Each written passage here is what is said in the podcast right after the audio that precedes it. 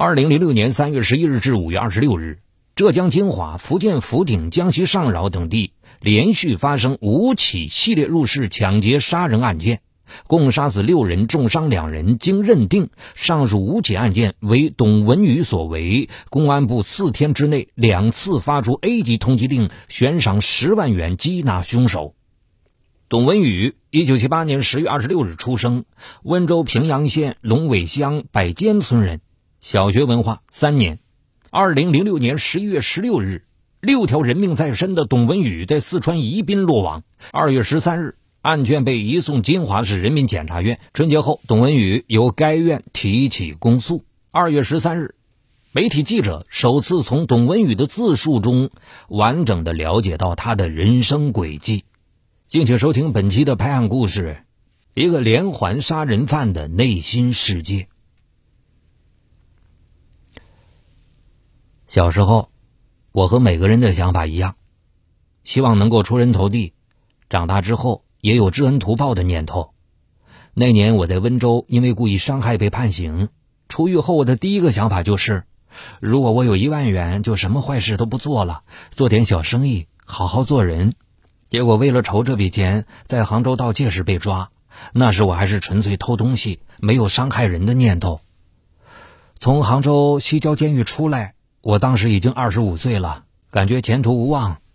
如果当时能有人给我安排个工作，一天做八九个小时，我心里就满足了。因为光靠自己去找工作非常艰苦，晚上干到十二点，早上六七点就起来，而且挣不到几块钱。我也尝试着过正常人的生活，在大排档干过，并想在家里种水果或者养羊。为此，我还特意到福州买了一本养殖方面的书。可现实让我的人生定位放得越来越低，在为自己的目标奋斗了半年之后，我觉得这些都是不可能的。那时我经常在想，我能睡一觉就死过去，那是最好了。人绝望只有两种方式，要么自杀，要么杀人。我实在不甘心就这样死去，我选择了去杀人。从十三岁起。我父母老是吵架，我心里烦，就到外面流浪。第一站就到了金华，住了一天，又坐火车到杭州。后来在上海待了一年半。当时的想法，只要有饭吃就行了。之后我跟一个湖南人到广州捡破烂，还一个人卖过报纸，直到被遣送回金华，才结束了第一次流浪。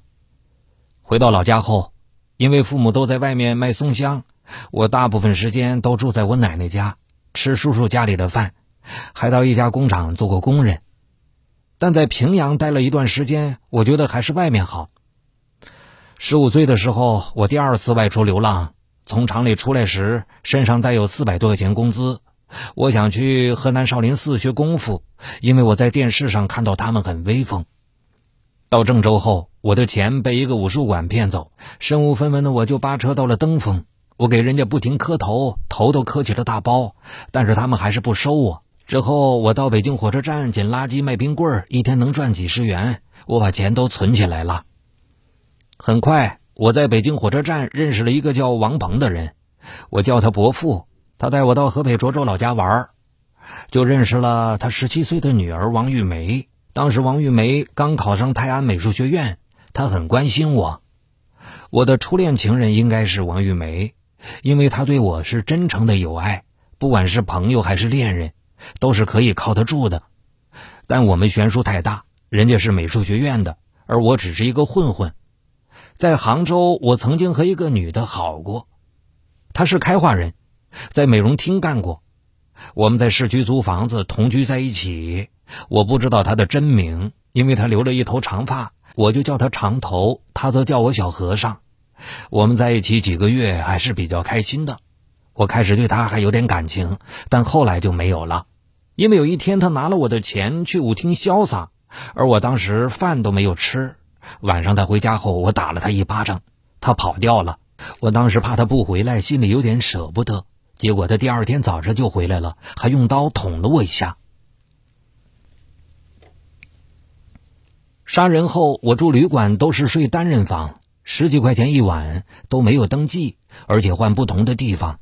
得知自己被通缉，我觉得桂林也不能待了，第二天就坐车去了柳州。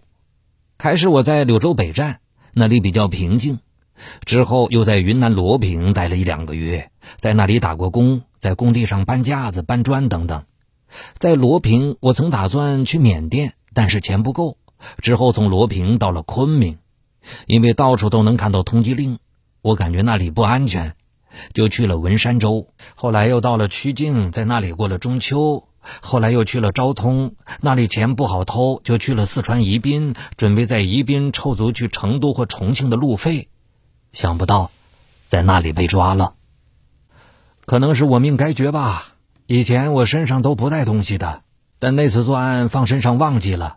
结果那本日记本、自己的身份复印件和报纸上剪下来的通缉令都放在身上。我摔伤后，先被宜宾的警察送到医院。当时他们没有铐我，但他们把我身上的东西搜去后，没多久就回到医院把我铐上，并问我是不是董文宇。到这份上，我只有认了。我当时就对派出所的民警说：“你们发财了。”你们可以进刑警队了，因为在我的印象里，古代的刑警是捕头捕快，在我内心认为刑警很厉害。当时我曾想过从医院逃走，可因为我的腿受伤那么严重，实在跑不了。我也曾有过自杀的念头，想跳到江里算了。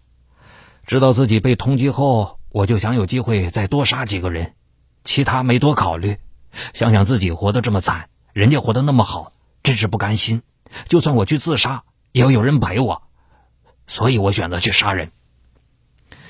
被带回金华以后，我经常在看守所唱刘德华的《天意》。这首歌很多地方和我现在的处境很相像。我觉得我是在金华开始到处流浪的，而我流浪的终点也是在金华，这也许就是天意。好，这一期的拍案故事就是这样。除短篇案件外，也欢迎您收听由我播讲的长篇作品。就在蜻蜓 FM 搜索“我的老千生涯”，我是雷鸣，下期节目再见。